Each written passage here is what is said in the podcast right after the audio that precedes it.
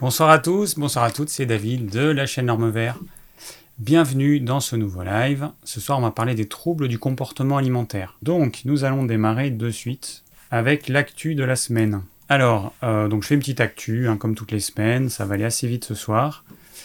Ce qui s'est passé euh, cette semaine, alors je vais pas tout vous raconter évidemment, hein, juste quelques petites choses, des pensées, euh, des voilà, différentes choses qui, se sont déroulés cette semaine. Pour commencer, je vous rappelle que ce live sera disponible en podcast euh, dès demain matin. Je demande à euh, des personnes de réaliser le plan de chaque live. Donc si mes souvenirs sont bons, euh, tous les plans ont été faits. Ou pas? Non. Ben non. Celui de la semaine dernière n'a pas encore été réalisé. Je vérifie. Non il n'a pas encore été fait. Donc il manque le plan la semaine dernière. Tous les autres plans ont été faits. Ouais. Voilà, donc le plan c'est important parce que ça permet aux personnes qui n'ont pas pu euh, euh, assister au live en direct de pouvoir euh, voir de quoi on a parlé. Et, puis ça permet à YouTube, à l'algorithme de YouTube, de pouvoir faire ressortir les sujets du live quand on tape des mots-clés. Voilà. Donc c'est plutôt, c'est plutôt pas mal que le plan soit fait. Ensuite, euh, si vous avez des questions, je vous rappelle qu'il y a un formulaire qui est prévu pour. Vous allez sous la vidéo, euh, vous cliquez sur le petit lien et vous allez tomber sur mon blog avec euh, un petit formulaire à répondre, enfin un petit formulaire avec des questions auxquelles vous devez répondre pour que je puisse mieux vous renseigner. Moi j'ai besoin de savoir si vous êtes un homme, une femme, quel est votre poids, votre âge, c'est quand même beaucoup mieux que euh, si j'ai pas ces informations.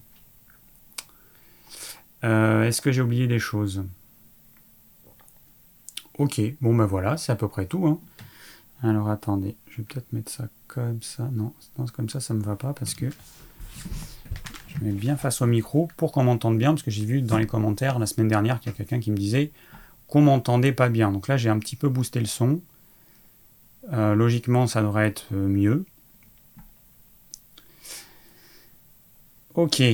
Alors, euh, donc, on commence comme toutes les actus par mon repas du jour. Donc, mon repas du jour, à midi, ça a été une assiette de, de crudité. Alors, en ce moment, on fait des salades dans le jardin, on a plein de basilic. Le basilic, il grandit, et puis à un moment donné, il fleurit. Et si on laisse les fleurs, donc il y a des petites fleurs avec euh, des têtes, enfin des, des têtes avec des fleurs et des feuilles. Et donc, si on laisse ça euh, continuer, ça va faire des graines. Et donc, la plante, va mourir assez rapidement. Donc, du coup, on coupe les têtes.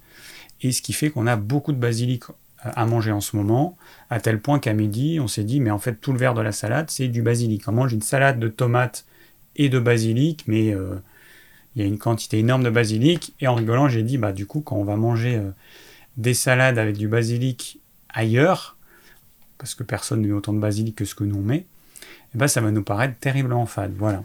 Donc à midi, bah, là on est en plein mois d'août, donc les tomates ça y va à fond. Tomates du jardin, euh, concombre, nous on a un peu de chouquel, différentes variétés. En fait, les chouquels qu'on trouve dans le commerce, c'est un petit peu toujours les, les mêmes variétés. Et en gros, il y a deux variétés. Et, euh, et François, lui, cette année, il a voulu tester plein d'autres variétés, donc je sais pas combien on en a, au moins une dizaine. Euh, et du coup, là, il est en train de grandir avec des feuilles assez tendres qu'on met dans la salade. Voilà, donc chou kale, basilic, euh, tomate et ciboulette.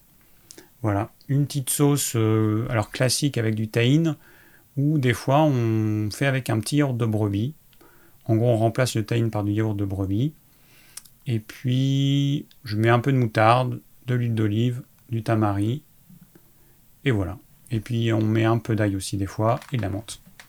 Bon, ça dépend, c'est pour vous donner des idées. Hein. Euh, les sauces, on ne fait pas toujours la même chose. On change euh, un ou deux ingrédients et puis ça, change la sauce. Après cette salade, ah, on a eu aussi du melon, euh, melon local. Et puis, alors moi le melon, je le mange avec du sel et du poivre. Alors ça, ça fait bizarre pour certaines personnes, mais ceux qui ont testé avec du poivre, et ben en fait c'est sympa, ils trouvent ça plutôt sympa. Et puis le sel, bah, j'aime bien parce que ça rehausse le goût. Et, euh, et puis voilà, je pense que c'est bon pour moi en ce moment. Je mange beaucoup trop de fruits, donc j'apporte trop de potassium à mon corps. Dans le corps, il y a un équilibre sodium-potassium, et du coup, il bah, faut que je mange un petit peu de sel pour compenser cet excès de fruits. Je sais que je ne devrais pas en manger autant, mais je mange des fruits de saison. En hiver, il n'y en a pas. Et là, on est pleine saison, on a déjà le raisin qui est mûr. On a de la pastèque, pas de notre jardin, mais pas très loin. On a le melon, on a des figues qui commencent, prunes, bientôt les nachis. Euh, on a des baies de goji, des framboises. Voilà, donc il y a beaucoup de choses et, et j'ai envie d'en profiter. Donc je sais que par rapport à mon tempérament, c'est pas du tout top, j'en ai conscience. Euh, et du coup, bah, j'ai essayé de faire avec, pas en manger trop, euh, et, puis de compenser en ajoutant un petit peu de sel. voilà.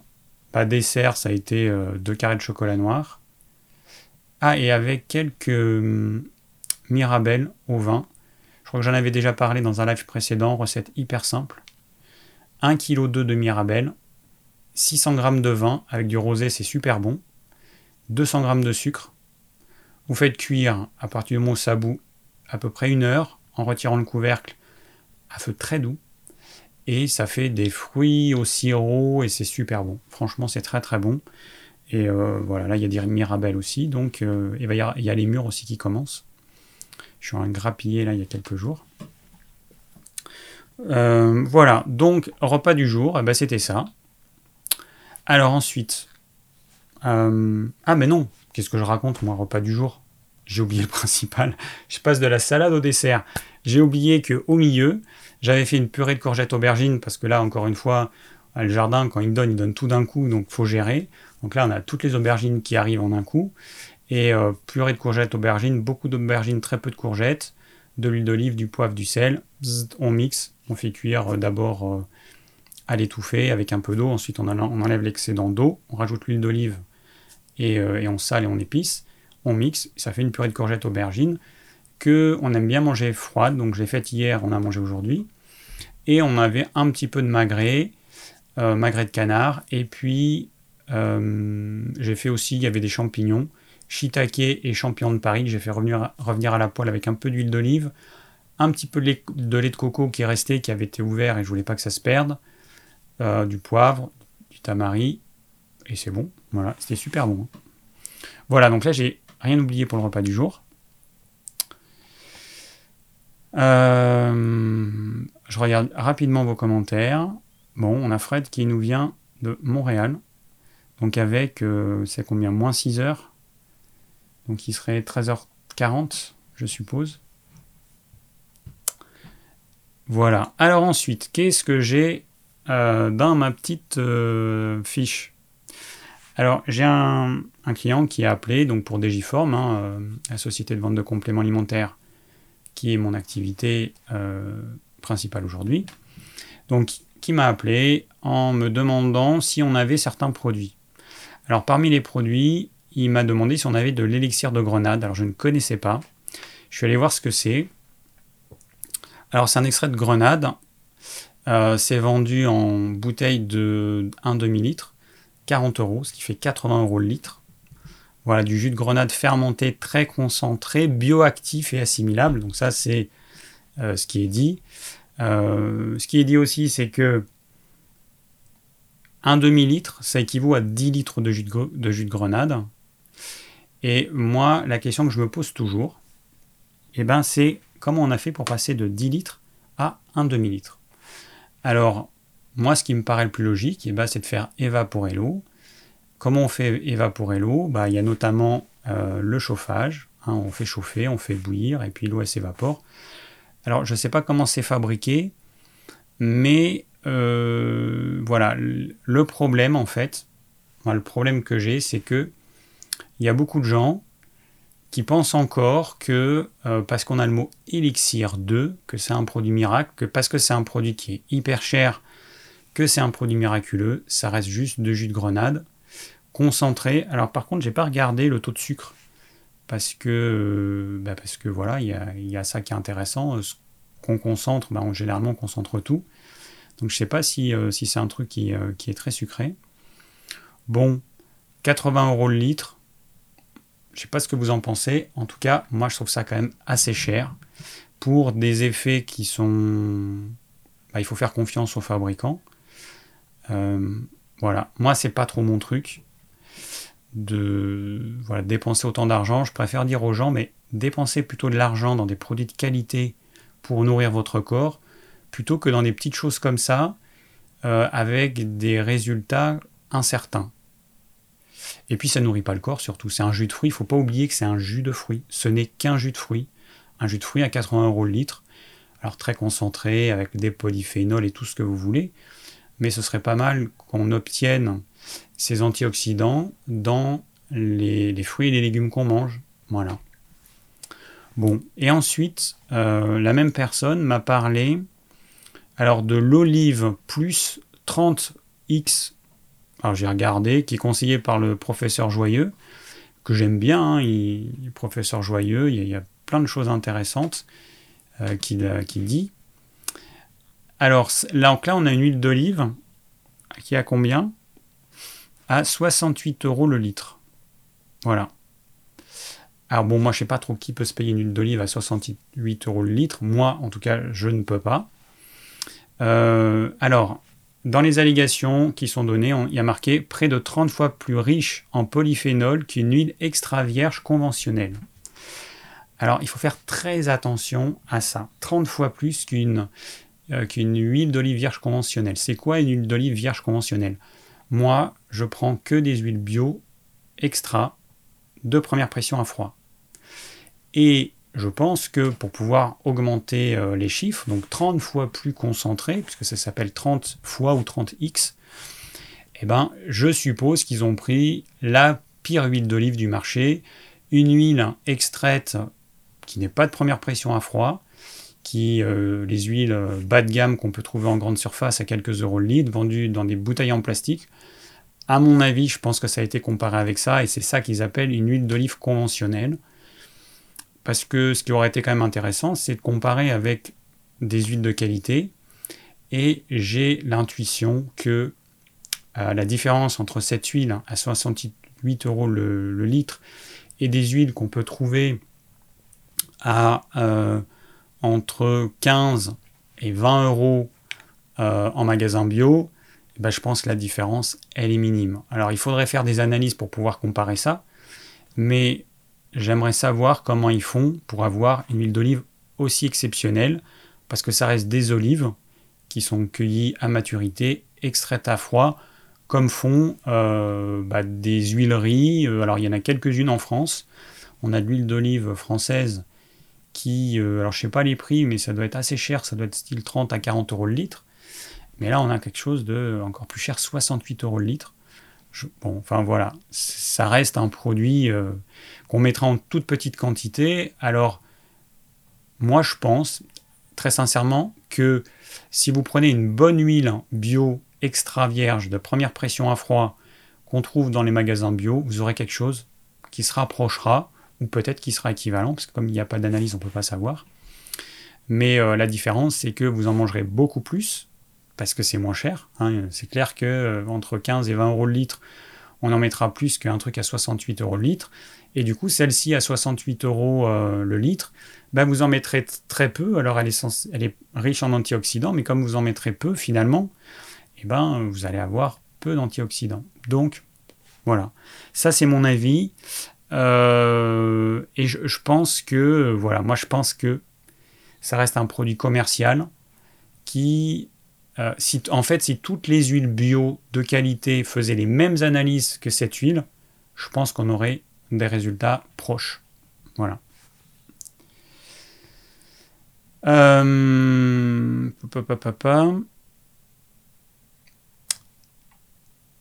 voilà, alors il y, a, euh, bah, y a Fabrice qui nous dit qu'il connaît ces produits, qu'effectivement c'est cher. Bon, voilà, à chacun de, faire comme il veut, mais n'oubliez pas, l'alimentation, ça devrait être votre priorité. Et les petits trucs en plus comme ça, eh ben, c'est si vraiment vous avez les moyens, Mais sinon, prenez des produits alimentaires de qualité et au lieu de prendre des jus de grenade à 80 euros le litre ou des huiles d'olive à 68 euros le litre, mais prenez des bonnes huiles. Il y a vraiment des très bonnes huiles qui existent à des tarifs euh, à peu près abordables. Alors ensuite, je vais vous parler d'un autre truc. Alors la semaine prochaine, on va parler de euh, l'épuisement, épuisement, épuisement surrénalien, fatigue chronique, fatigabilité, fragilité. Ça touche énormément de gens. J'en fais partie. Euh, tous les étés, je suis euh, à l'opposé de mon signe. Moi, je suis né en fin janvier, donc pour moi, l'opposé de mon signe, c'est fin juillet. Et c'est un moment donné, c'est un moment qui, est plutôt difficile pour moi, avec euh, une espèce d'excitation, de, de, je, suis à 300% tout le temps, et du coup, je bouffe mon énergie comme c'est pas possible. Donc, j'arrive toujours euh, dans un état euh, limite burn-out. Donc cette année, voilà, j'en ai pris conscience. Enfin, j'en ai conscience tous les ans, mais j'ai essayé de voir ce que je pouvais faire. Il y a un truc qui est quand même important pour apaiser le système nerveux, parce qu'il y a plein de gens qui me disent, bah, il suffit que tu te reposes et tout. Oui, mais attends, moi, mon cerveau, quand je dors, il travaille, il travaille tout le temps. Quand je me mets en méditation, il travaille. Il y a des gens qui ne comprennent pas qu'il y a des tempéraments dont le cerveau est incontrôlable. J'en fais partie. Alors ça peut être un avantage dans des euh, domaines euh, où il y a besoin d'avoir un cerveau euh, assez vif, sauf que les tempéraments comme moi, ils sont vite dépassés et que le cerveau, il finit par travailler alors qu'on aimerait qu'il arrête, on aimerait pouvoir dormir, on aimerait pouvoir se reposer, et c'est un vrai problème. Et il y a plein de choses qui peuvent être faites. il y a des choses qui, moi, ne me correspondent pas, et parmi les choses dont j'ai perçu l'importance pour moi, c'est l'art. Alors, euh, moi, je pas, pas de compétences artistiques particulières, mais par contre, je peux faire des choses qui ne demandent pas de compétences. Alors, il y a un truc, euh, enfin non, il y a plusieurs choses, mais il y a déjà une technique d'art-thérapie qui vient de l'anthroposophie.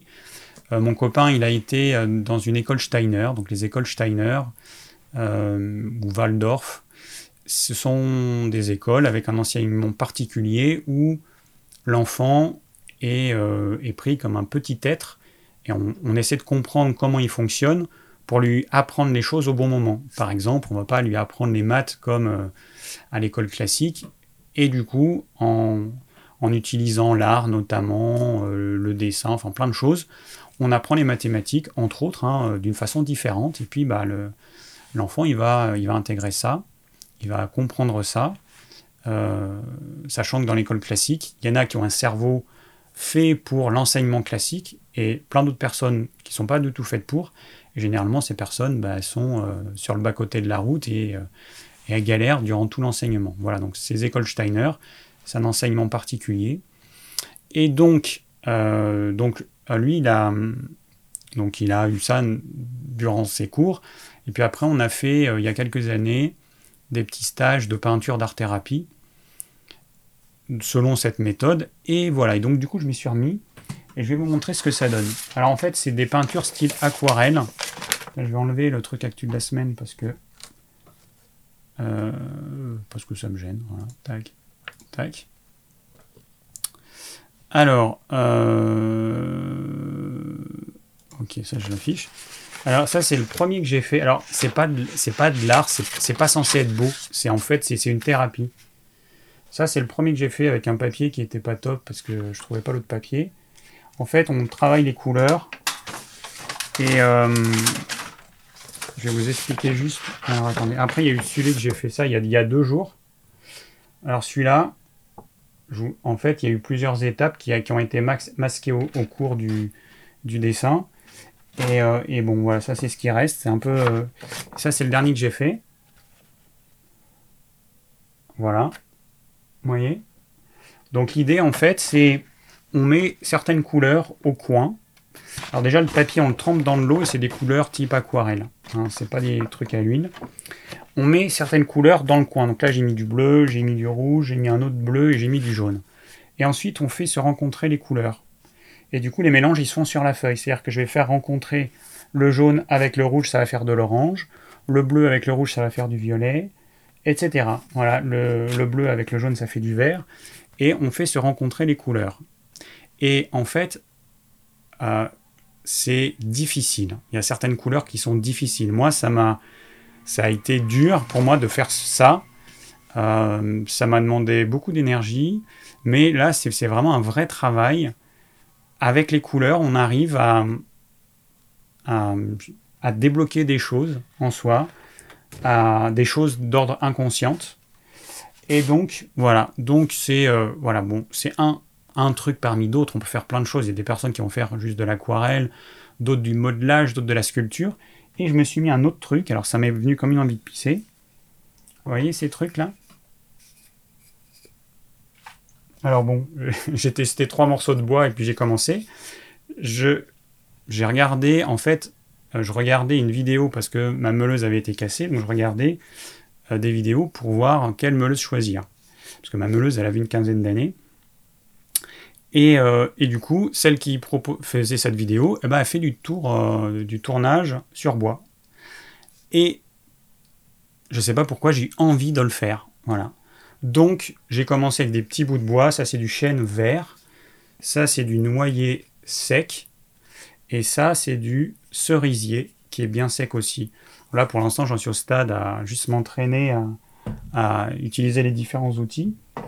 Et ça, ça fait partie des choses euh, du domaine de l'art, de la création.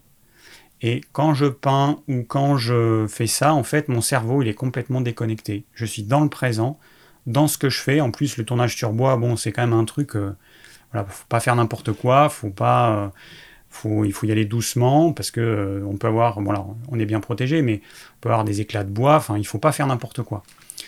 Et, euh, voilà. Et du coup, bah, je me suis mis à ça.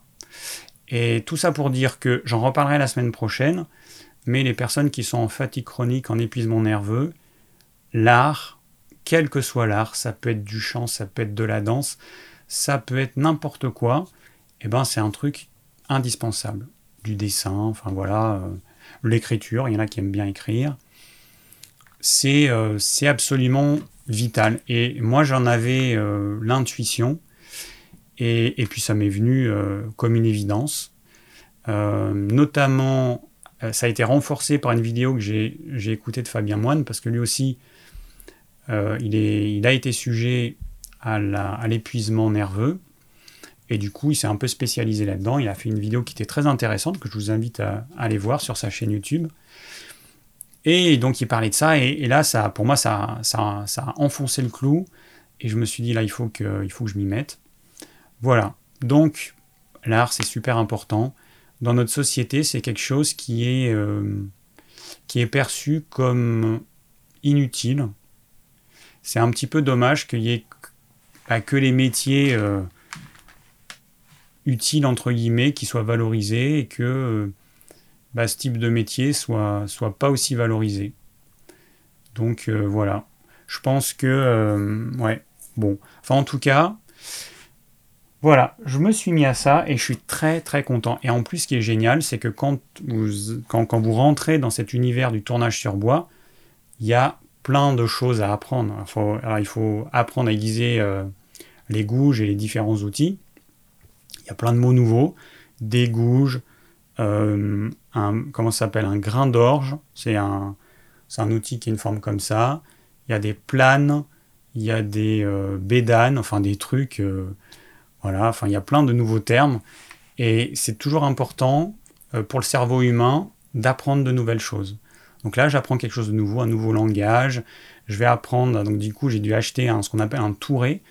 Donc c'est des roues comme ça euh, qui tournent lentement, enfin en tout cas le mien il tourne lentement, et qui permet d'aiguiser les outils, parce que quand vous faites du tournage euh, sur bois, les outils, il faut les aiguiser tout le temps. C'est même sur des choses un peu grosses, quand vous tournez un petit peu longtemps, bah, votre gouge, il va falloir l'aiguiser, parce qu'elle va s'émousser assez rapidement, et puis il va y avoir le bois qui va, qui va se décrocher euh, par morceaux.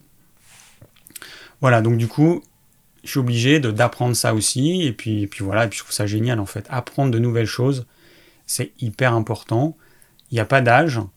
46 euh, ans pour moi, mais euh, j'espère qu'à 70 ans, enfin c'est à peu près sûr vu mon tempérament, mais à 70 ans, j'aurais envie d'apprendre quelque chose de nouveau. Et, je vous invite à, essayer de nouvelles choses, à vous demander, mais qu'est-ce que j'aimerais faire Là, si je pouvais décider d'apprendre quelque chose, qu'est-ce que j'aimerais apprendre? Euh, Moi, j'ai une période où j'ai fait, où j'ai pris des cours de chant lyrique. Euh, j'avais trouvé ça vraiment très bien aussi. J'ai beaucoup aimé. C'est quand je vivais à Paris. Bon, ici, euh, c'est peut-être plus compliqué, mais mais voilà, il y, a plein de choses à faire en fait. Donc, allez-y, exprimez votre art. Il n'y a pas de compétition. Là, moi, la peinture que je fais, bah, c'est c'est pas le but, c'est pas que ce soit joli en fait. C'est euh, là, moi, je fais un travail euh, plutôt comme travail sur soi pour libérer certaines émotions, certaines choses. Ça me fait beaucoup de bien. Et mais sinon, euh, je peux faire aussi par moment plus quelque chose d'ordre esthétique. Voilà. Et encore une fois, moi, je suis un très mauvais dessinateur. Donc moi, si on me demande de faire un visage, une pomme, n'importe quoi, je suis incapable. Par contre, travailler les couleurs comme ça, c'est sympa. Et puis il y a des formes qui apparaissent. Quand j'ai montré ça euh, à François et notre petite oufeuse, bah, ils m'ont dit que ça ressemblait à un oiseau. Et puis là, un peu comme un phénix. Euh, attends, faut que je mette comme ça. Voilà. Et, donc il y a des formes qui apparaissent. Et quand j'avais, quand on avait pris des cours, eh ben, je me rappelle, j'avais fait un dessin qui en plus était joli. À la fin, c'était joli. Et il y avait une silhouette qui apparaissait. Ou des fois, il y a un visage. Et, c'est marrant parce que là, on fait vraiment parler son inconscient. On, voilà, on, peint comme ça, on prend une couleur, on la mélange avec l'autre. Enfin, le mélange, il se fait sur la feuille. Et puis, il y a des formes qui apparaissent et tout. Et c'est. Euh, moi, j'aime beaucoup. Voilà. Donc, ça, c'était pour la partie artistique. J'ai un petit peu pris du temps parce que je pense que c'est vraiment important de développer ce côté-là chez tout le monde. il n'y a pas besoin d'être un artiste. Voilà. Tout ça pour dire qu'il n'y a pas besoin d'être un artiste. Euh, bon, bah c'est tout pour l'actu de ce soir. Je regarde très rapidement vos commentaires. Ah, il y a quelqu'un qui me dit qu'il voyait un dauphin sortir de la mer. Ah ouais, ok. Euh, ouais, alors il y a Yver qui nous dit que euh, a découvert l'anthroposophie il y a quelques années. Alors les livres de Rudolf Steiner, ils sont quand même assez indigestes. C'est compliqué à lire. Il fait des phrases de 3 km de long. Euh, c'est vraiment compliqué à lire. Donc euh, bon, faut s'accrocher. le contenu est vraiment intéressant, très riche, parce qu'il parle, en fait, il aborde tous les sujets.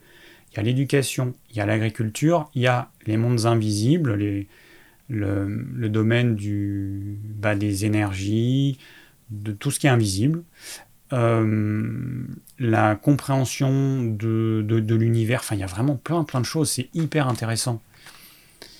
Et euh, voilà, mais c'est vrai que c'est pas évident à lire. Moi j'ai essayé euh, d'en lire, c'est compliqué. Hein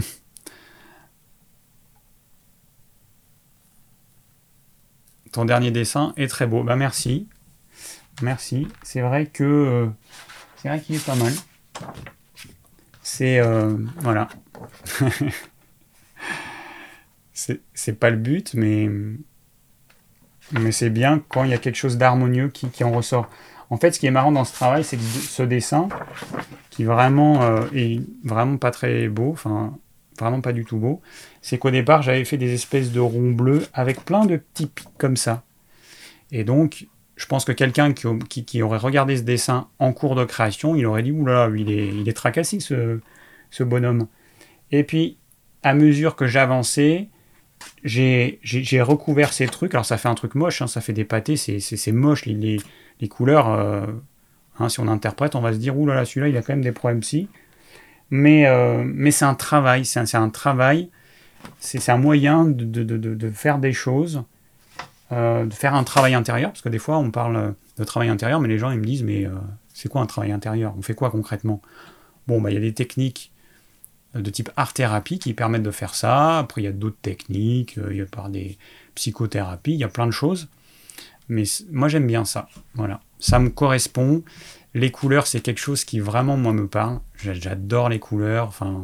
Il y a des gens qui sont moins sensibles. Moi, je suis très sensible à ça. Voilà, donc c'est c'est mon truc. Voilà. Bien, alors on va passer au thème de ce soir, qui est trouble du comportement alimentaire. Bien. Alors, il y a quelques questions qui ont été posées. Il euh, faut que je rafraîchisse la page, du coup. Ok. Alors, eh ben on va démarrer. Ah oui, bon, je vais quand même en parler un petit peu. Bon, trouble du comportement alimentaire. Alors, il y a différents troubles. Il y a l'anorexie. Hein, euh, bah, c'est le fait de ne pas se nourrir, enfin de, de, pas, de très peu manger, de s'affamer. Généralement, les personnes se trouvent trop grosses. L'anorexie mentale qui touche essentiellement les jeunes euh, adolescentes, quelques hommes, mais c'est plus rare. Donc, euh, bah, ces jeunes filles se trouvent grosses, trop grosses, et du coup, elles mangent quasiment pas. Voilà, elles vont maigrir. C'est une maladie dont on meurt euh, parce qu'on se dénutrit à un, niveau euh, extrême. Ensuite, il y a la boulimie. Alors, il peut y avoir donc la boulimie, c'est le fait de manger beaucoup. Crise de boulimie, on peut vider un frigo entier, on peut manger des quantités absolument astronomiques de nourriture. Et il y a deux cas. Il y a les personnes qui se font vomir et celles qui ne se font pas vomir. Euh, ceux qui se font vomir, ils savent qu'il ne faut pas attendre trop longtemps. Ils savent que si vous faites vomir assez rapidement, moins d'une heure après le repas, eh ben, votre repas il n'a pas bougé, et du coup ce que vous vomissez, eh ben, ça a le même goût que ce que vous avez mangé. La production d'acidité, elle se fait à peu près au bout d'une heure après le début du repas, donc ça, ceux qui se font vomir, ils le savent très bien, ils font attention à ça. Et puis, bah, il y a ceux qui ne se font pas vomir, et du coup, euh, ceux qui ne se, font pas vomir, euh, la plupart vont prendre du poids. Ensuite, nous avons l'orthorexie. Alors, l'orthorexie, c'est. J'ai pris la définition pour, euh, avoir quelque chose de, propre. L'orthorexie est un ensemble de pratiques alimentaires caractérisées par la volonté obsessionnelle d'ingérer une nourriture saine et le rejet systématique des aliments perçus comme malsains. Voilà, donc en gros, euh, bah, c'est les gens qui font attention à leur alimentation de façon excessive qui vont se couper euh, des amis, de la famille, et qui vont pas pouvoir manger le moindre truc qu'ils considèrent comme étant malsain. Alors aujourd'hui, il y a beaucoup de médecins qui vont, euh, qui vont diagnostiquer euh, des gens comme orthorexiques sous prétexte qu'ils mangent bio, qu'ils mangent pas de gluten et qu'ils font attention. Bon, hein, il ne faut pas, faut pas exagérer, mais la vraie orthorexie, c'est un vrai problème. Et puis, qu'est-ce qu'on a? Donc l'hyperphagie, donc le fait de manger beaucoup, beaucoup, beaucoup, qui peut se déclencher euh, à cause du jeûne intermittent. Donc attention, moi, c'est ce qui m'est arrivé. Quand j'ai démarré le jeûne intermittent, euh, eh ben, je faisais un repas par jour et j'ai eu des crises d'hyperphagie pendant des mois et des mois. Et c'est arrivé à plein d'autres personnes. Toutes les personnes que je connais qui ont testé, non pas toutes, il y a des exceptions, mais plutôt la majorité. La majorité euh, on fait de l'hyperphagie. Ceux qui ont voulu faire un seul repas par jour, c'est pour ça que je déconseille aujourd'hui, si vous voulez faire le jeûne intermittent, faites deux repas. Un premier repas quand vous commencez à avoir faim et un deuxième repas quand vous avez à nouveau vraiment faim. Euh, oubliez les histoires de 16, 8, tout ça, euh, oubliez, c'est, ça n'a pas trop de sens. Et donc un repas par jour, c'est problématique parce que ça peut réveiller des troubles du comportement alimentaire, et puis ça peut en générer, moi qui n'ai jamais eu de trouble du comportement alimentaire, euh, je me suis retrouvé avec euh, des mois et des mois d'hyperphagie. Donc euh, c'est quand même pas très agréable. Est-ce que j'oublie? Bon, enfin on va voir dans les questions. Hein. En gros,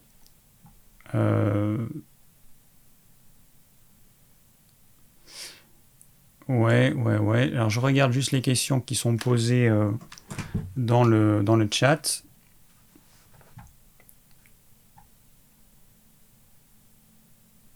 Alors on a Pascal qui nous dit que lorsqu'elle a des envies de manger, euh, elle s'est rendue compte que quand elle fait de la poterie, eh ben, ça la remplit autant. Ok. Dramathérapie et musicothérapie, c'est génial aussi. Alors dramathérapie, j'imagine que c'est le côté euh, théâtral, sortir des choses en, en, jouant des rôles ou je sais pas. Musicothérapie, je vois un petit peu ce que c'est, mais j'ai jamais testé.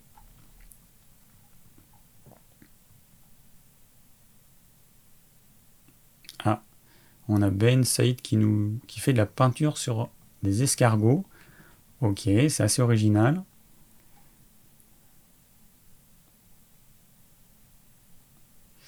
Euh, alors, une question dans le chat. Anne Virginie. Euh, que conseillez-vous pour les envies de manger la nuit lors d'un réveil? Alors, la question c'est pourquoi est-ce que euh, on aurait envie de manger la nuit Ce que j'ai remarqué, et en fait il y a des études qui l'ont montré, c'est que quand on mange des glucides, notamment le soir, eh bien, on, a, on peut avoir, beaucoup de personnes ont ça, une hypoglycémie réactionnelle dans le milieu de la nuit. Ça peut faire plusieurs choses.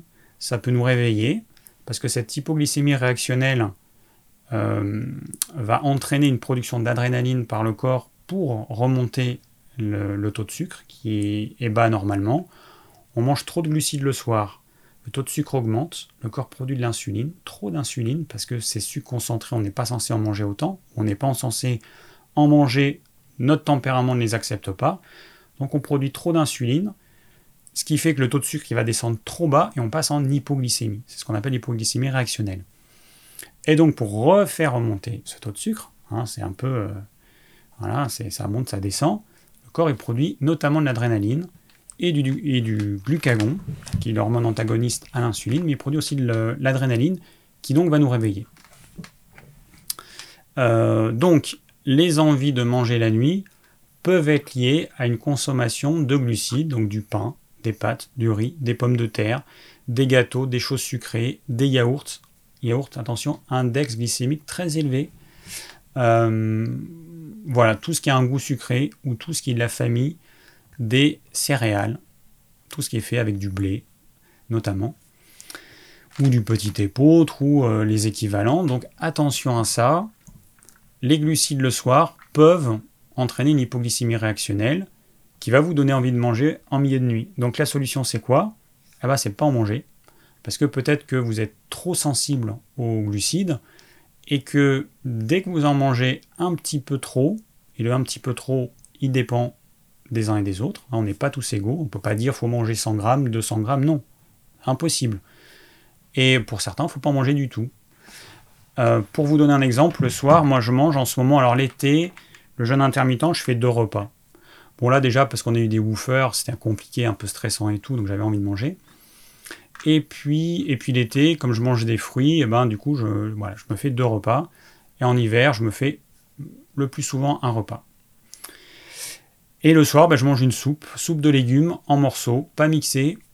Vous mettez de l'eau, du sel, des herbes, euh, une carcasse de poulet. Moi, c'est ce que je fais, mais vous n'êtes pas obligé d'en mettre, mais ça rend la soupe meilleure. Et puis tous les légumes que vous avez sous la main. Là, j'ai mis de la courgette, de l'aubergine, potimarron de la saison dernière qui me reste au congélateur, oignons. Euh, on peut mettre des carottes, vous mettez ce que vous voulez. Je vais pas vous. Ah, j'ai mis du poivron aussi pour faire la liste de tous les légumes. Alors j'évite de mettre des tomates parce que ça reste un, légume fruit acide euh, et, on a tendance à en manger suffisamment. Et puis avec les grosses salades de tomates qu'on se mange le midi, je ne vais pas en rajouter le soir, je vais pas rajouter encore plus d'acidité. Voilà, une soupe, et eh ben il y a un petit peu de glucides euh, dans les légumes, parce qu'il y a des glucides dans tous les légumes en quantité faible, très faible par rapport à de la pomme de terre par exemple. Moi je mets jamais de pomme de terre dans mes soupes. Il y a un petit peu de glucides bah, dans le potimarron, mais ça reste des quantités infimes. Et cette soupe, eh ben, elle est hyper hydratante, elle fait vraiment du bien et euh, elle se digère facilement. On n'a pas les pics de, glycémie euh, et puis ensuite d'hypoglycémie réactionnelle. Voilà. Donc, c'est un exemple. Moi, c'est ce que je fais. C'est pas forcément ce que vous devez faire, mais je vous donne un exemple. Euh, oui, donc bah voilà, j'ai répondu à cette question. Ah oui, dramathérapie, c'est du théâtre. Ok. Ouais, ça doit être bien ça. Moi, il y a plein de choses qui doivent être bien, mais on a, on est, il faudrait qu'on se clone pour pouvoir tout expérimenter.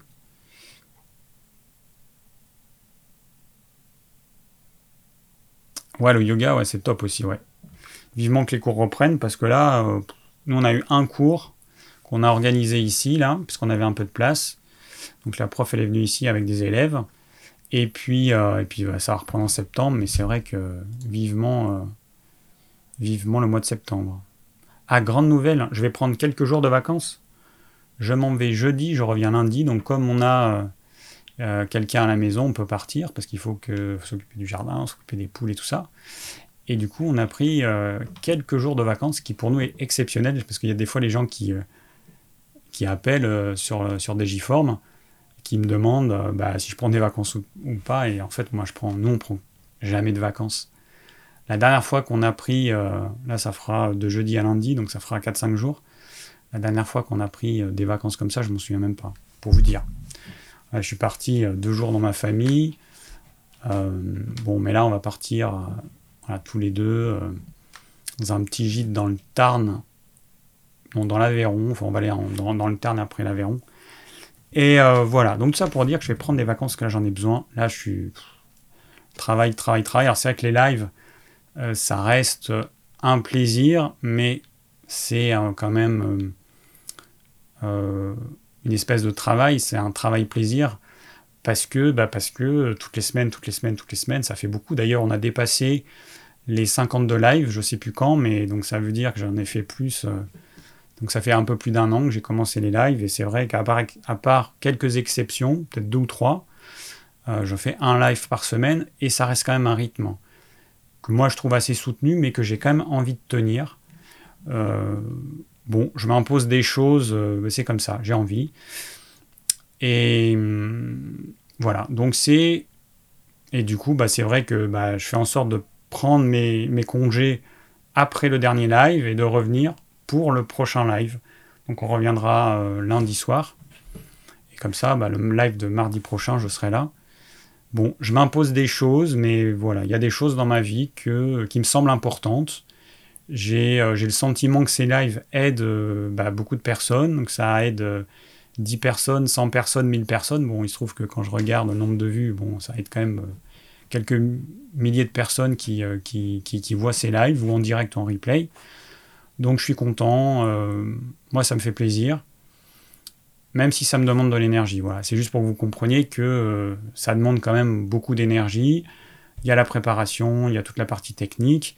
Ensuite, une fois que le live est fini, bah, j'ai entre 30 et 60 minutes de travail parce qu'il faut que je le mette en ligne, il faut que je fasse la miniature, il y a le podcast, il y a euh, plein de choses. Euh, enfin tout un tas de choses à préparer, je ne vais pas rentrer dans les détails, mais ça me demande en moyenne une petite heure, en gros, euh, une fois que le live est fini. Donc voilà. Mais j'aime bien et je continuerai quand même. Et pour moi, la solution, c'est pas d'arrêter. Bon, il y a des gens qui me disent, mais fais-en moins et tout, mais non, voilà, moi, je, suis un peu buté. J'ai envie de continuer ça. je trouve que c'est bien.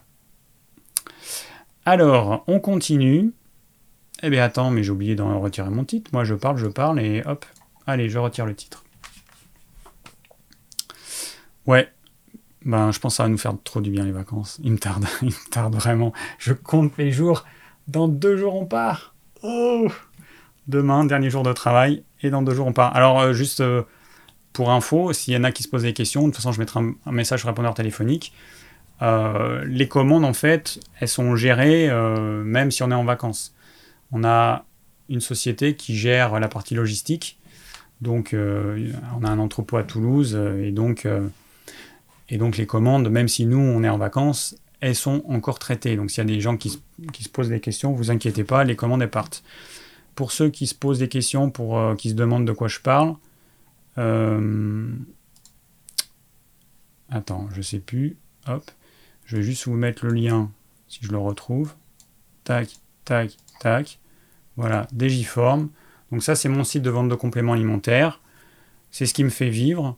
Euh, ça, me fait marrer parce que j'ai euh, quelqu'un qui m'a appelé euh,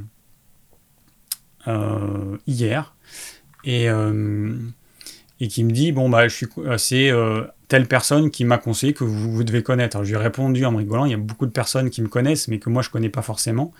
Et je pense que c'était quelqu'un qui me suit sur, sur cette chaîne. Et donc il lui a conseillé de m'appeler. Il avait différents problèmes de santé, il voulait des compléments alimentaires. Et au final, je lui dit, bah écoutez, dans un cas comme ça, il vous faudrait une consultation. Je ne peux pas vous conseiller, ou c'est pas sérieux de vous conseiller quelques compléments alimentaires. Il y a des, il y a des choses simples ou évidentes des fois, mais dans certains, enfin dans bon nombre de cas, ce, n'est pas euh, le cas. Donc je lui dis, euh, moi je peux pas vous conseiller euh, des trucs, c'est voilà. Et je lui dis, eh ben, moi je vous invite à aller voir ce que je fais sur ma chaîne, regarder mes vidéos. Si jamais bah, ça vous parle, si jamais vous avez envie de prendre une consultation, ok. Mais commencez par, euh, par voir mes vidéos, vous verrez euh, si, euh, si ça correspond à ce dont vous avez besoin. Et puis après, on verra. Puis il m'a dit, mais, mais vous ne me conseillez pas de compléments alimentaires Je lui ai dit, bah non. Il m'a dit, bah, et votre business, vous faites comment? Mais, je lui mais moi, ma chaîne, c'est, c'est mon bébé, c'est un truc qui est indépendant. C'est, ça n'a rien à voir avec Digiform, qui est mon travail. et j'ai voulu faire cette chaîne égoïstement. Et la deuxième chaîne que je vais faire, euh, bon, j'ai toujours pas parlé du sujet, mais bon, vous découvrirez le moment venu, euh, pour cet automne. Bah encore une fois, c'est, euh, vous verrez, hein, c'est un truc, euh, j'aurais pas grand chose à vous vendre hein, là pour le coup. et, et c'est et c'est encore une fois quelque chose qui me tient à cœur. moi, je fonctionne par, par envie, par émotion. Voilà, j'ai une, émotion qui me porte vers, vers un endroit, dans une direction, et ben c'est comme ça que je fonctionne. Voilà, je suis quelqu'un de très... Euh, je ne sais pas comment on peut dire, mais je fonctionne à l'instinct, à l'émotion. Et voilà, donc tout ça pour dire qu'il y a des gens qui ne comprennent pas qu'ils m'appellent euh, euh, parce qu'ils veulent un conseil sur des compléments alimentaires et que je leur dis bah non, j'ai rien à vous conseiller. je... Voilà, ça, ça me paraît pas, ça me paraît pas euh, correct de vous conseiller quelque chose, n'en sachant pas plus. Puis après, je peux pas passer trois heures au téléphone avec la personne. Donc après, c'est une consultation, parce qu'une consultation, la première consultation, ça dure une heure et demie, c'est quand même long. Il faut que je pose plein de questions à la personne pour pouvoir, euh, pour pouvoir euh, avoir une vision suffisamment large de sa problématique. Voilà. Donc, petite parenthèse fermée. et je vais répondre aux questions voilà. Alors. Euh, j'en étais où, moi? Eh ben, j'en étais que je vais quand même poser, euh, prendre la première question qui m'a été posée. Bon, il n'y en a pas des masses, donc a priori, je vais pouvoir répondre à toutes les questions. C'est pas comme la semaine dernière, hein, il y avait, je euh, je sais plus combien, 50 questions, 60 questions. non, plus de 60, ouais. Alors, nous avons un jeune homme de 22 ans qui me dit Je suis actuellement en sous-poids malgré le fait que je mange littéralement pour deux. Un poulet, un poulet euh, rôti entier me fait deux repas. Peut-il y avoir rapport entre ce sous-poids et l'hyperphagie? Je n'ai aucune sensation de satiété et je vis mal euh, le fait d'être en sous-poids.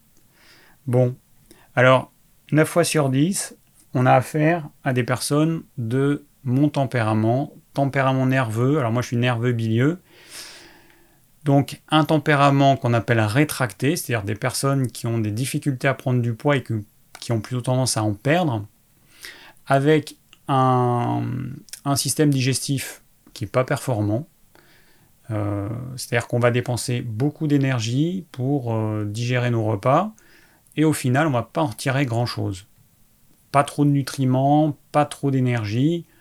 Si on se compare à d'autres tempéraments, les tempéraments qu'on appelle dilatés, c'est pas très joli, mais bon, c'est comme ça. Hein. Euh, voilà, c'est le terme que j'utilise. Euh, et, donc des tempéraments qui ont beaucoup plus d'énergie digestive et qui vont être capables de mieux assimiler. Et ça se voit parce que c'est des personnes qui profitent vraiment bien de ce qu'elles mangent. Et c'est notamment pour ça qu'elles prennent du poids. Je vais boire un petit coup d'eau, la bouche sèche, il fait chaud là dans cette pièce. Je suis obligé de fermer le Velux parce que sinon, euh, les coques font trop de bruit.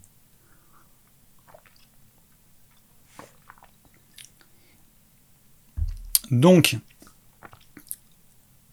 le problème vient du fait que, en tant que tempérament nerveux, on a tendance à brûler notre énergie, à gaspiller notre énergie en, bah, en étant avec un, un cerveau qui fonctionne tout le temps. On n'arrive pas à se mettre au repos. Et il faudrait voir du côté des dépenses déjà. Arrêter de, dépenser de l'énergie, des nutriments inutilement. Ce serait déjà un premier point. Hein. on regarde où sont les déperditions, où sont les fuites, avant de vouloir euh, compenser ces déperditions par euh, le fait de manger beaucoup. Donc ça, ce serait hyper important que tu vois déjà s'il y a un problème à ce niveau-là. Alors, euh, tu t'appelles Adrien, ok. Ensuite, l'hyperphagie, donc ça peut être le signe d'une carence nutritionnelle. Alors, est-ce que tu manges ce dont ton corps a besoin?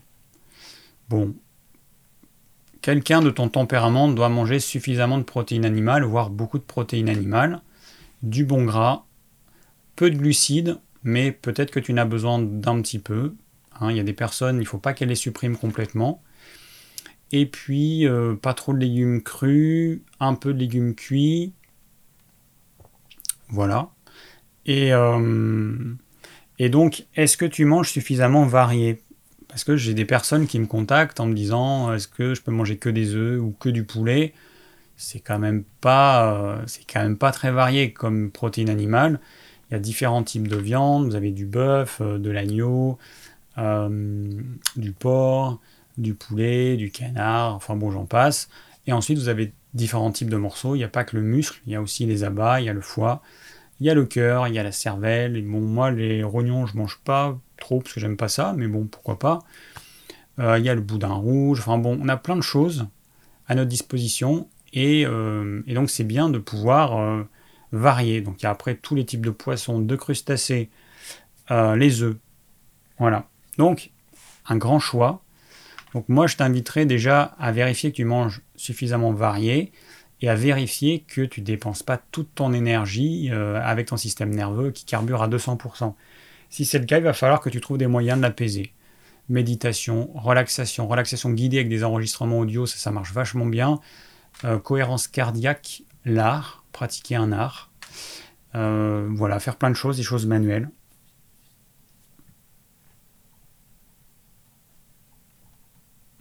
Bon, j'ai des petits messages d'amour. Merci Sophie. Merci Anne-Virginie. C'est très très gentil. Et je continue. Voilà. Alors, juste le blanc, un homme de 32 ans, euh, qui nous dit Bonjour, je mange comme tu le dis depuis un moment. Je fais beaucoup de sport et suis assez sec et défini musculairement. Je suis pas gros, comme mon ratio poids-taille. Ouais, effectivement. Euh, comme mon ratio taille-poil, non, comme mon ratio poids-taille le laisse penser. Je suis toujours affamé. Je fais un jeûne intermittent à deux repas. J'ai essayé aussi trois repas. J'ai mis beaucoup de lipides, beaucoup de protéines, beaucoup de glucides. Je suis affamé, même après une grosse ration. J'ai essayé de jeûner quatre fois trois jours pour voir si ça a réglé, mais rien. Je peux bouffer ce que je veux et euh, ce que je veux, j'aurai la dalle. Je comprends pas. Alors, euh, alors ça, ça peut arriver. La pratique du jeûne intermittent, ça peut entraîner une hyperphagie. Moi, je me rappelle que hum, je mangeais, mais tellement, et j'étais obligé euh, consciemment de me dire, bah là, il faut que tu arrêtes, parce que tu as l'estomac qui est plein à craquer, tu as les dents du fond qui baignent, mais tu as encore envie de manger. Alors ça, c'est une période qui, euh, je ne sais même plus combien de temps ça a duré, longtemps, au moins six mois ou peut-être un an, je me souviens plus, sachant que ça a diminué, mais euh, la disparition totale, moi je pense que ça a duré un an. Et, euh, donc, euh, bah oui, vous, on pratique le jeûne intermittent. On passe de X repas par jour à moins de repas. Notre corps, il était habitué à plein plein de prises alimentaires et puis on diminue ça. Bah, du jour au lendemain, le corps, euh, il n'est pas capable d'assimiler mieux. Parce que le but de jeûne intermittent, c'est de forcer l'organisme à mieux assimiler. Et on va être obligé de passer par une phase pas très agréable d'adaptation qui est longue. En tout cas, qui peut être longue. Et, euh, et donc, bah, ça passe notamment par de l'hyperphagie chez pas mal de personnes. En fait, on force le corps à s'adapter. Donc, moins de repas, le corps il va être obligé de mieux assimiler. Voilà, l'idée c'est ça. Alors moi j'ai pas de solution. Euh, bah, il se trouve que ça passe, que c'est pas évident, que c'est plus facile si vous faites deux repas qu'un repas. C'est pour ça que je déconseille le un repas par jour. Qu'il vaut mieux faire des repas denses, plus denses, ça veut dire manger suffisamment de protéines animales, euh, peu de légumes, suffisamment de bons gras, peu de glucides parce que les glucides ils vont avoir tendance à augmenter l'hyperphagie. Et parmi les glucides, on a les fruits. Et moi, j'avais remarqué que quand je rompais mon jeûne intermittent avec des fruits, j'avais une fringale, mais c'était monumental. Et c'est vrai que euh, j'avais testé avec un jus de légumes, top, avec de la soupe, topissime. Mais alors les fruits, c'était catastrophique. Donc attention aux fruits. Je rappelle que les fruits ne sont pas bons pour tout le monde, loin de là. Plus on est fatigué, plus on est épuisé, moins on devrait manger de fruits, voire les supprimer complètement.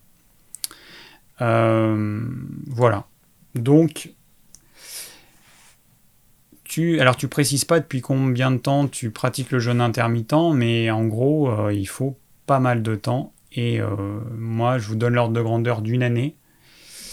Voilà, c'est pas mal. Ah oui, alors il y a des petites Catherine qui nous dit le ver solitaire. Alors après, on peut avoir des vers, c'est vrai que c'est quelque chose. on peut avoir des parasites intestinaux. Ça reste quelque chose euh, de... Alors, je connais pas la fréquence, mais de possible.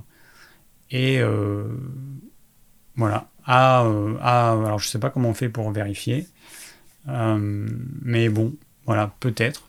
Hein, des personnes peuvent avoir des parasites.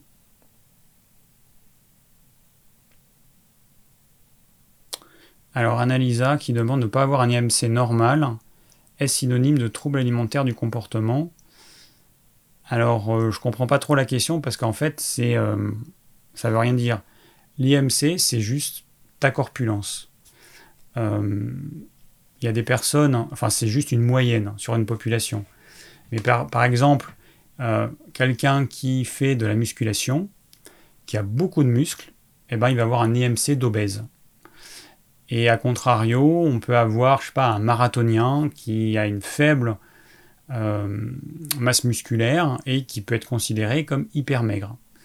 Donc attention à cet IMC, c'est une moyenne qui peut aider parmi d'autres paramètres, mais faut voir la personne en face, il faut voir la personne pour voir comment elle est constituée. Est-ce que c'est du muscle, est-ce que c'est du gras, est-ce que c'est normal parce qu'elle fait du, beaucoup de sport ou pas? Bon. Euh, mais par contre, IMC et troubles du comportement alimentaire, ça n'a strictement rien à voir. Euh, alors, autre question. Alors, euh, voilà. Ah oui, il y a ça. Alors, j'ai Sylvie, une femme donc. Euh, pouvez-vous donner la référence du livre et de l'auteur du régime alterné dont vous faites référence à plusieurs reprises dans vos lives? Une journée normale est une journée à 600-800 kcal. Merci, merci pour le temps et l'implication que vous nous donnez. C'est un plaisir de vous suivre. Eh ben merci Sylvie. Merci, ça me fait vraiment plaisir. Alors, j'ai lu ta question tout à l'heure et du coup, j'ai euh, créé un petit lien que je vous mets à l'instant dans le chat. Clac. Alors, il s'agit des livres de Tati Lowers. Donc si vous cliquez sur ce lien, vous allez aller sur le site qui vend ces livres. C'est là que moi je les ai achetés. Euh, donc le livre en question, il s'appelle euh, Au-delà des régimes. Voilà. Et en plus, je vois qu'il y a une promo. Il y a 17,58€. Donc Au-delà des régimes, c'est ce livre-là. Et, euh, et, voilà. Et là, tout est expliqué. donc c'est un régime très schématique, enfin très simplement, c'est un jour vous mangez normalement sans aucune restriction et le lendemain, eh ben, vous mangez la quantité que vous mangez normalement divisée par 4 en termes de calories. Donc si vous euh, mangez euh, normalement 2000 kcal, eh ben, Voilà, ce sera à peu près 500 kilocalories le jour maigre et vous faites ça un jour sur deux. Et le but, c'est de relancer le métabolisme basal. Les personnes qui ont fait beaucoup de régimes ont cassé leur métabolisme basal. Euh, et ces personnes sont bloquées. Hein, c'est comme si le ralenti du moteur était trop bas. Du coup, les personnes dépensent peu d'énergie.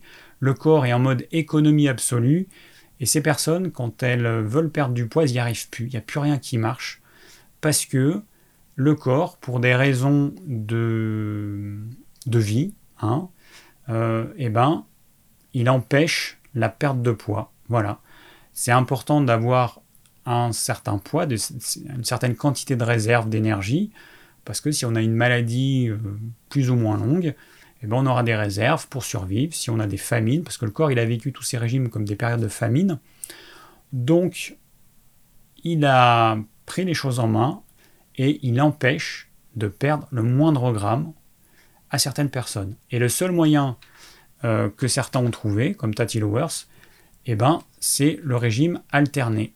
Parce qu'elle, elle a, euh, expérimenté plein de régimes, elle a voulu perdre du poids, comme beaucoup de femmes notamment, et puis elle a été piégée en fait, et elle s'est retrouvée à on perd, on reprend, plus quelques kilos en plus, et puis on recommence un autre régime, et puis on perd, on reprend, plus quelques kilos en plus.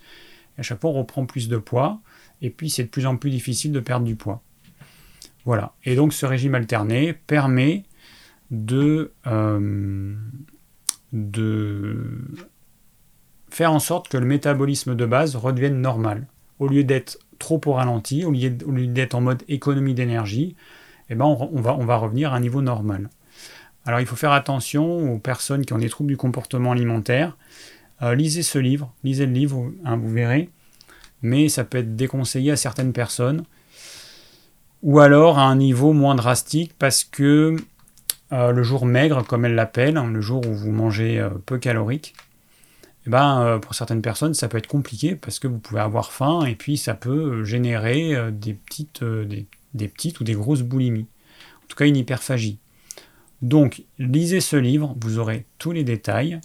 Il y a d'autres auteurs, en fait, le, régime alterné, il y a des Américains, plein d'Américains qui ont écrit des livres, euh, des scientifiques, notamment une femme qui a expérimenté ça. Et donc, il y a, voilà, il y a plein de méthodes qui existent. Bon, voilà, il y a le jour, un jour avec, un jour sans. Bon, il y a plein de façons de le faire. Euh,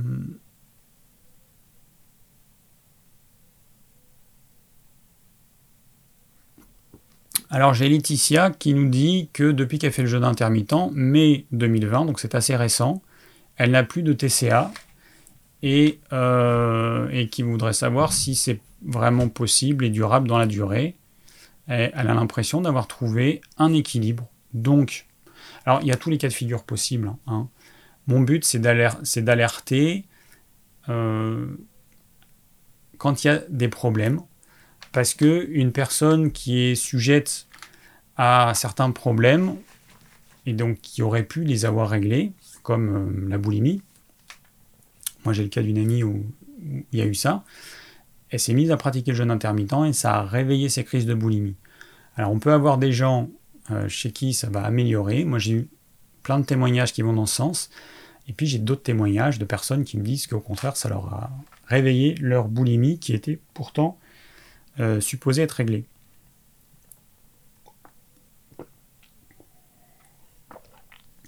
Donc, euh, il faut y aller avec prudence, voilà. Euh,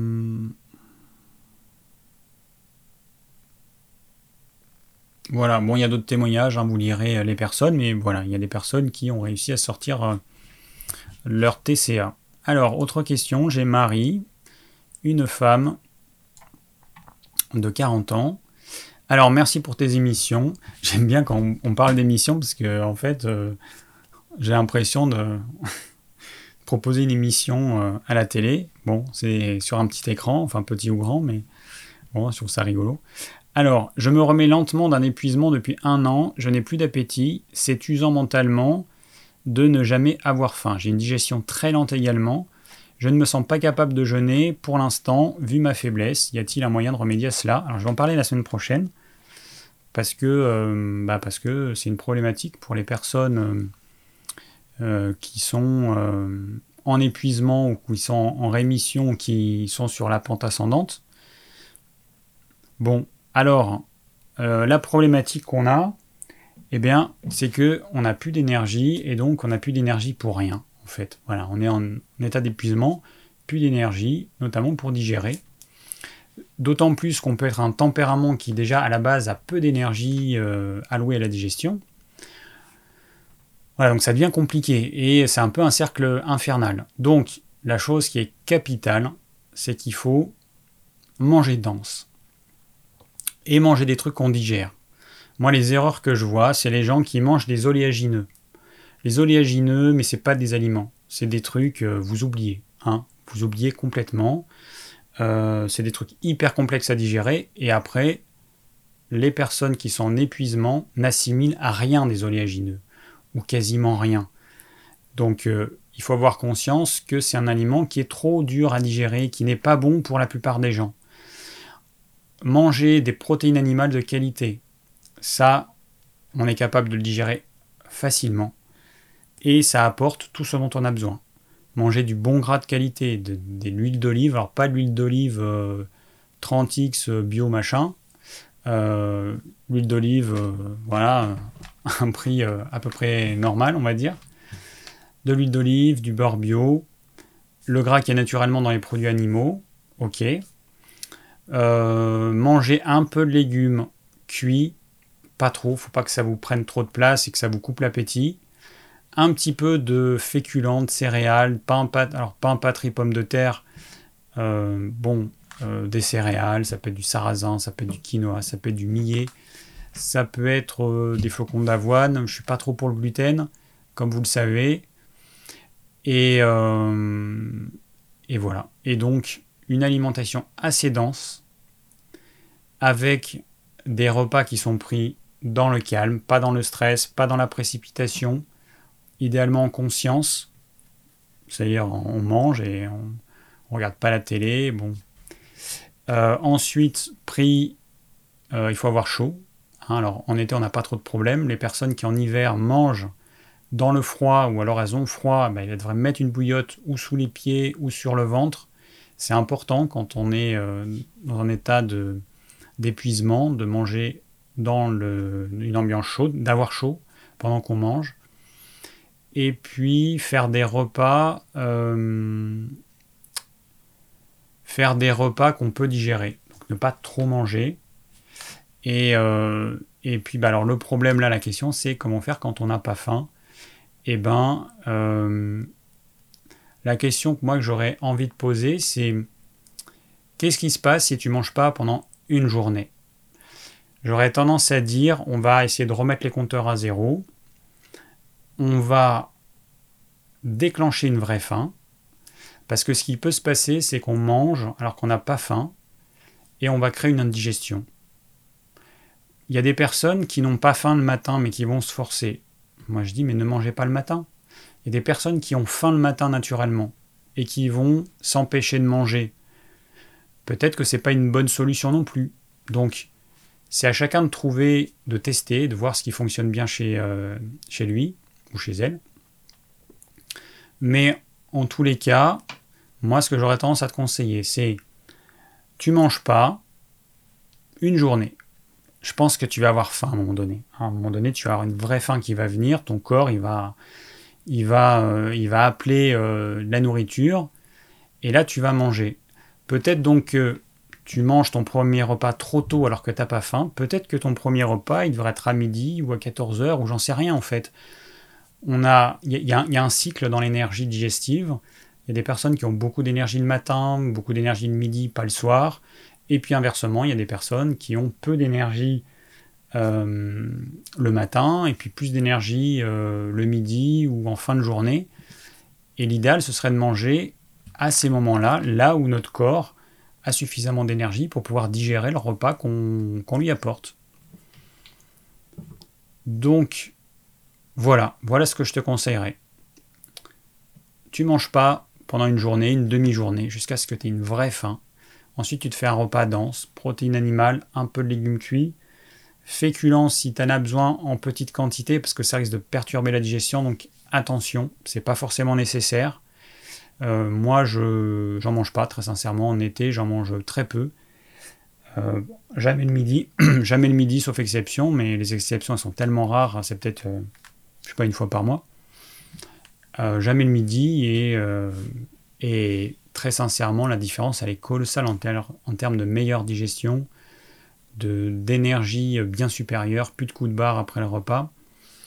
Donc, euh, expérimenter. Hein, c'est pas la solution absolue pour tout le monde. Expérimentez et vous verrez bien si ça vous convient. Et euh, éviter les desserts, éviter les fruits. Alors attention, état d'épuisement, pas de fruits. Manger euh, plutôt salé. Il y a des personnes qui font l'erreur de supprimer le sel alors qu'en fait il leur faut du sel. Quand on est en état d'épuisement, il faut qu'on mange plutôt très salé trop salé même pour la plupart des gens. Mais euh, ça, c'est absolument vital. C'est temporaire, et puis une fois qu'on sera sorti de cet état, eh ben on pourra à nouveau manger moins salé. Alors, j'ai encore une question d'Angélique, une femme de 31 ans, qui nous dit J'ai eu une période de TCA de type boulimie non vomitive il y a quelques mois. Euh, je me réalimente normalement, mais dès que je mange des féculents, j'ai des ballonnements terribles. L'abdomen tendu et très dur, mon ventre ressemble à celui d'une femme enceinte. Est-ce que j'ai bousillé mon microbiote? Comment le restaurer? Est-ce réversible? Merci beaucoup pour vos conseils. Alors, euh, bon, déjà, tout est réversible, c'est la bonne nouvelle, parce que tu es quand même très jeune, donc tu n'as pas de souci à te faire à ce niveau-là. Peut-être que euh, alors peut-être que déjà tu n'as pas besoin de féculents, hein, comme je viens de le dire, c'est pas systématique, on n'est pas censé manger des féculents. Les céréales, les légumineuses, ce sont des aliments de survie, des aliments qui permettent de nourrir une population euh, euh, qui, qui vit la famine par exemple. Bon, mais c'est pas du tout des choses dont on a besoin. On n'a pas du tout besoin de féculents, on n'a pas besoin de céréales, on n'a pas besoin de légumineuses. On a besoin de quoi? Ben, On a besoin de protéines animales parce qu'on en a mangé depuis toujours et que ça reste une source de protéines que tout le monde assimile. Les protéines végétales, il y a de moins en moins de gens qui les assimilent. C'est comme ça. En fait, on a tendance à tendre vers des tempéraments euh, un peu fragiles, un peu, euh, un peu comme le mien, ou des tempéraments de type, alors moi je suis tempérament rétracté, mais il y a des tempéraments lymphatiques qui pareil vont avoir euh, des difficultés à digérer, donc c'est des tempéraments qui ont tendance à prendre du poids, mais euh, qui pour autant ne digèrent pas bien, qui ont du mal à digérer, qui ont du mal à assimiler. Et, euh, du coup, espérer obtenir nos protéines à travers le monde végétal, pour beaucoup de personnes, c'est peine perdue. Vous allez dépenser beaucoup d'énergie et vous assimilerez rien du tout. Vous allez vous affamer alors que vous mangez beaucoup de protéines végétales. Donc attention à ne pas, euh, à ne pas euh, tomber là-dedans. Protéines animales, c'est quelque chose que tout le monde assimile bien. Alors il y a des protéines qui sont un peu plus dures à digérer, plus c'est gras, plus c'est long à digérer, c'est tout à fait normal. Mais euh, voilà, protéines animales de qualité, du bon gras, des légumes de saison, cuit euh, comme il faut, à l'étouffer, à la vapeur, bon, comme vous voulez. Les crudités, ben, on devrait pouvoir en manger. Il y a des tempéraments qui ont un petit peu de mal, il y en a d'autres qui n'ont pas de mal, donc il va falloir que le corps s'habitue, mais vous verrez que vous commencez par des petites quantités, et puis vous augmenterez petit à petit euh, la quantité jusqu'à avoir une assiette de crudités euh, normale. Mais au début, certaines personnes devront en manger vraiment un tout petit peu. Et, euh, et Zoro est arrivé.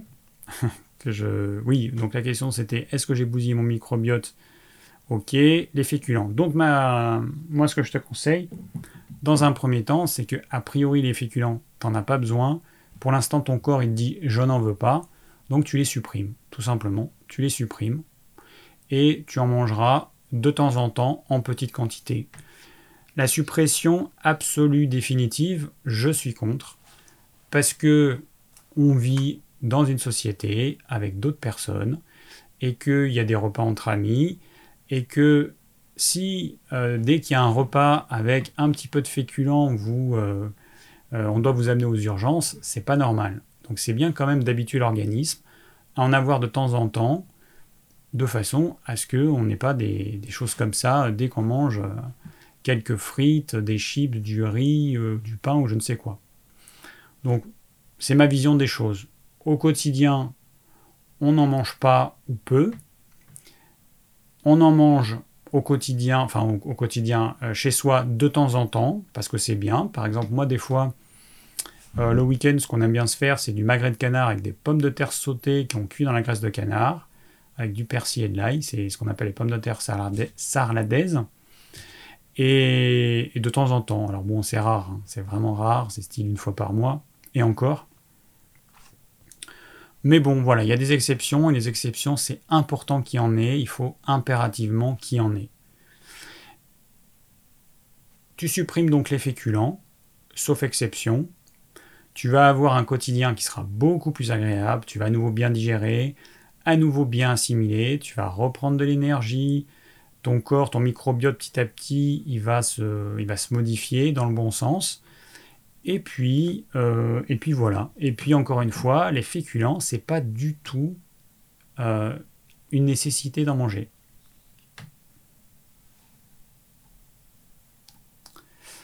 Ok, alors euh, voilà. Et puis il nous reste encore une question. j'ai cliqué un peu, ça m'a ouvert la fenêtre. Attends, petit bug, voilà c'est un peu long, il faut que j'ouvre un peu plus grand. Alors, j'ai euh, Marie-Pierre, une femme de 58 ans, qui est en sous-poids. Là, pour le coup, tu es en sous-poids. Alors, merci pour tes précieux conseils. Je suis actuellement suivi pour troubles du comportement alimentaire, anorexie et orthorexie à l'hôpital d'Angers. Cette année, mon poids est descendu à 33 kg pour 1m64. Mes troubles alimentaires sont anciens. Ils ont débuté il y a 20 ans suite à une perte de poids importante après une hépatite suivie d'une mononucléose. Pour reprendre du poids, euh, le personnel hospitalier me conseille de faire 4 à 5 repas par jour entre 2000 et 3000 kcal et de manger à au moins 2 repas 200 g de féculents ou de céréales. Alors, pas du tout ce que tu préconises. J'ai l'impression de manger correctement légumes, fruits, un peu de protéines animales, peu de graisse, un peu de légumes, euh, un peu de féculents. J'avoue que je ne sais pas comment faire pour reprendre du poids. Je ne souhaite pas subir une renutrition forcée par sonde. Euh, quelles seraient tes préconisations pour une reprise douce mais régulière de poids? Alors, moi, je te conseillerais de manger, de supprimer les fruits, si tu peux, ou d'en manger très peu, le moins possible, le moins souvent possible. Ensuite, tu me dis que tu manges un peu de protéines animales. Je te conseillerais d'en manger beaucoup, mais vraiment beaucoup. Pour toi, ce sera énorme, mais il faut que tu en manges beaucoup plus. Parce que là, tu vas pas y arriver si tu manges pas suffisamment de protéines animales, il t'en faut beaucoup. Donc, euh, alors bon, les 4-5 repas, moi, c'est pas ce que je conseillerais. Je conseillerais de faire 2-3 repas, des repas que tu vas vraiment digérer, 4-5 repas, euh, bah, tu vas manger un repas alors que tu auras le repas précédent ou les deux repas précédents dans l'estomac, donc euh, c'est pas la solution. Tu vas dépenser beaucoup d'énergie. Plus on fait de repas, plus on dépense de l'énergie. Quelqu'un qui a besoin de prendre du poids a besoin de dépenser peu d'énergie à la digestion et d'en avoir beaucoup grâce à son repas Hum, et, donc multiplier les repas, c'est pas une solution. Alors trop peu, c'est pas la solution. Trop, c'est pas la solution non plus. Faut trouver un équilibre. Donc entre deux et trois repas, ça me semblerait bien.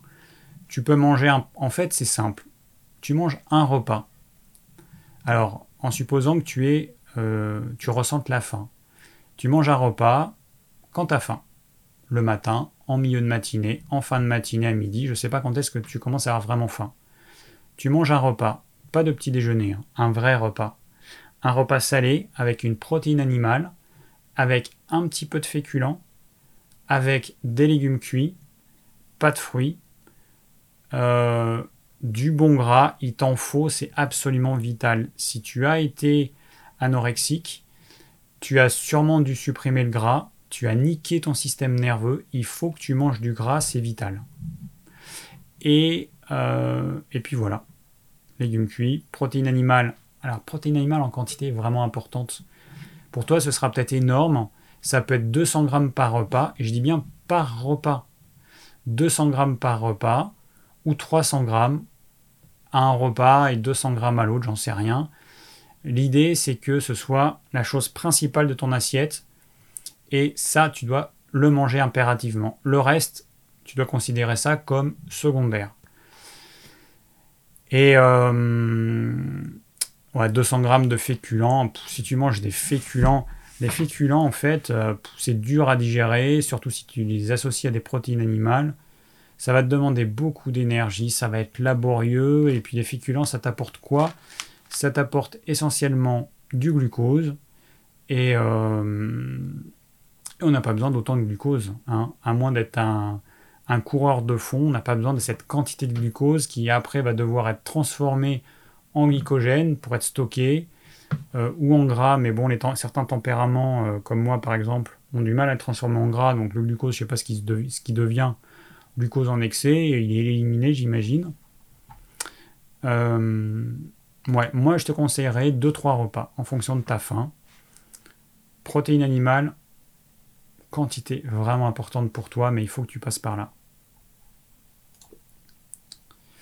Il y a beaucoup trop de gens en fait qui limitent le rapport en protéines animales en sachant que ça reste quand même une source euh, qui est facilement qu'on va digérer facilement, on va dépenser peu d'énergie et retirer beaucoup de nutriments. Et euh, dans les protéines animales, on a tout, euh, la plupart des, minéraux, des oligo-éléments et des vitamines dont on a besoin. Et, et ça, les gens n'en ont pas conscience. Et après, en alternant les sources de protéines animales, on va avoir plus de certains nutriments c'est pour ça que je conseille de manger varié. Poisson, viande, volaille, œufs. Voilà.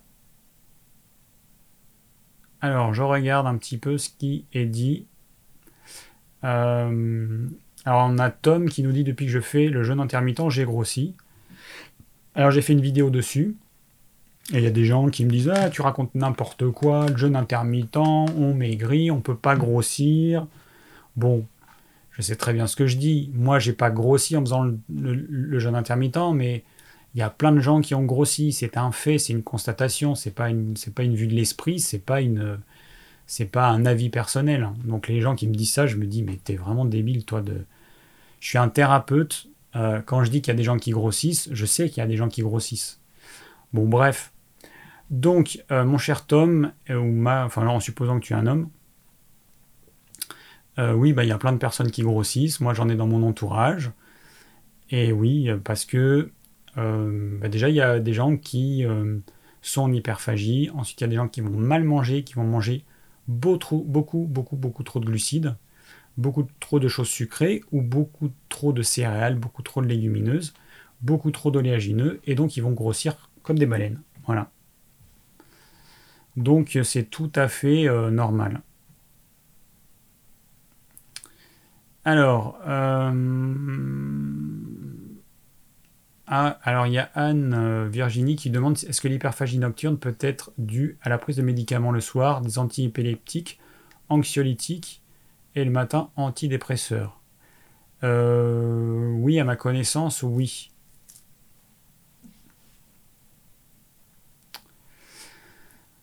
Qu'avons-nous qu'avons-nous encore comme comme question?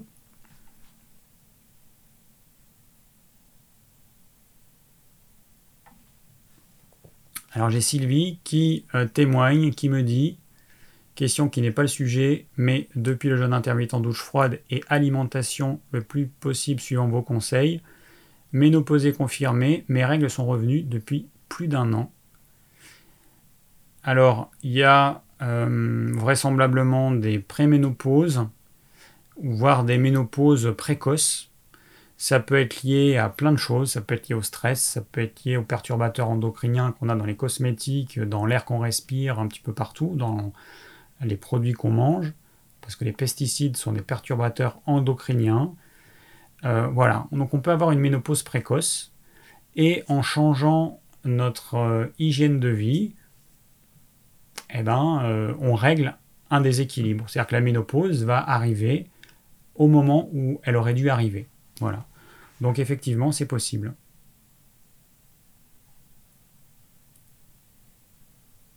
Alors j'ai Claudie qui me dit Mon mari est très mince, voire maigre, malgré une alimentation normale et de qualité. Il s'endort souvent. Que faire? Besoin de ton aide pour comprendre. Euh, bon, bah, les conseils que j'ai donnés, on peut les appliquer, euh, on peut les appliquer pour, euh, ton mari en fait. Il, faudrait une alimentation vraiment dense, vraiment dense, et euh, avec peut-être moins de féculents. De toute façon, faites l'expérience. Vous allez faire l'expérience, vous allez manger un repas avec, je sais pas moi, 200 grammes de blanc de poulet, des légumes, du bon gras, euh, le gras qui a naturellement, euh, enfin, on, peut faire une petite crudité avec, euh, avec de l'huile d'olive. Voilà, vous avez un repas comme ça. Et puis le lendemain, eh ben, vous allez manger un petit peu moins de crudité, un petit peu moins de légumes cuits, et vous allez manger par exemple 200 g de féculents, 200 g de riz, 200 g de ce que vous voulez. Et, et vous, voyez, vous allez voir la différence de, au niveau de la digestion, en termes d'énergie que ça va vous demander en plus, euh, le temps que ça va vous demander en plus, et vous allez, par l'expérience, vous rendre compte que le féculent, il n'est pas anodin. Voilà. Et que s'il y en a trop, ça pose problème. Et que il y a beaucoup de personnes qui pensent qu'elles doivent manger beaucoup de féculents si elles veulent prendre du poids. Alors ce qui est certain, c'est qu'il y a des tempéraments qui ne doivent pas les supprimer. Il y a des tempéraments, des personnes qui doivent en manger un petit peu. Le un petit peu, ça peut être une cuillère à soupe, ça peut être deux cuillères à soupe, ça peut être, je sais pas moi, ça peut être 20 grammes de riz, 30 grammes de riz, 50 grammes de riz, 100 grammes de riz. Il va falloir tester. Il va falloir tester la quantité qu'il vous faut.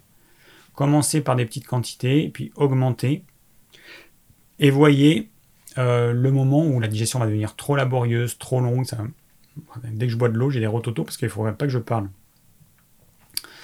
Et euh, voilà, tester. Mais vraiment, très souvent, ce qui pose problème, c'est qu'il y a trop de féculents.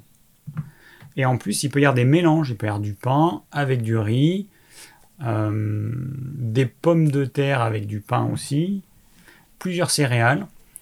Euh, là, on a reçu la famille à la maison et c'est vrai que c'est une donc c'est euh, mangent en fait ils pensent manger bien, mais pour moi ils mangent pas bien.